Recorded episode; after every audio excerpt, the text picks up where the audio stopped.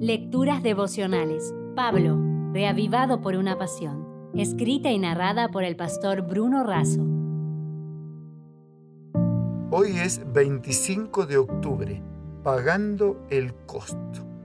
En 2 de Timoteo 1.1 leemos, Pablo, apóstol de Jesucristo por la voluntad de Dios, según la promesa de la vida que es en Cristo Jesús. En el capítulo 1 de 2 de Timoteo el apóstol habla de Jesucristo, su Salvador, y de sí mismo. Pablo considera a Timoteo su hijo espiritual, por eso tiene un gran cariño y siempre ora por él.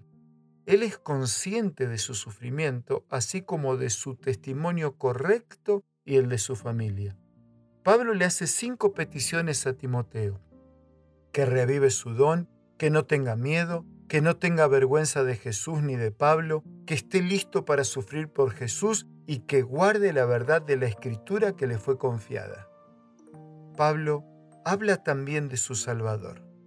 Cristo nos redimió por su gracia, nos llamó para una vida santa, ha destruido la muerte y nos da la oportunidad de la vida eterna. Finalmente Pablo habla de sí mismo. Fue llamado a ser apóstol, predicador y maestro para los gentiles.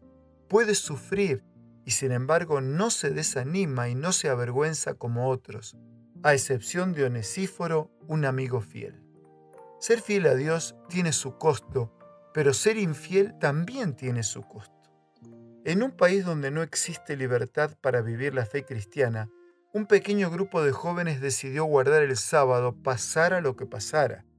La mayoría de ellos tenía que repetir materias y años enteros, incluso arriesgar perder las becas.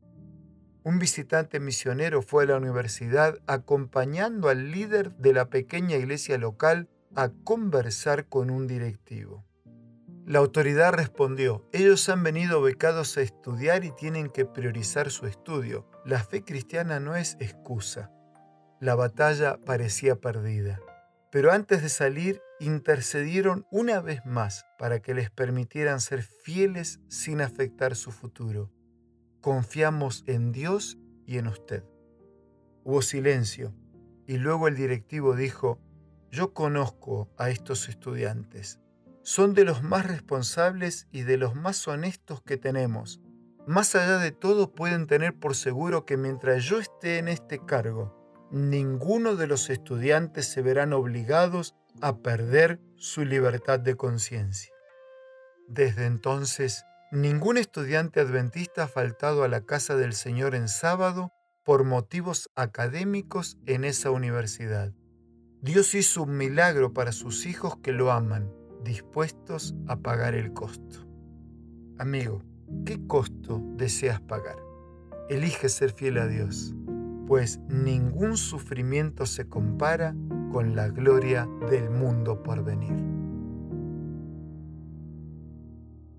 Si desea obtener más materiales como este, ingrese a editorialaces.com.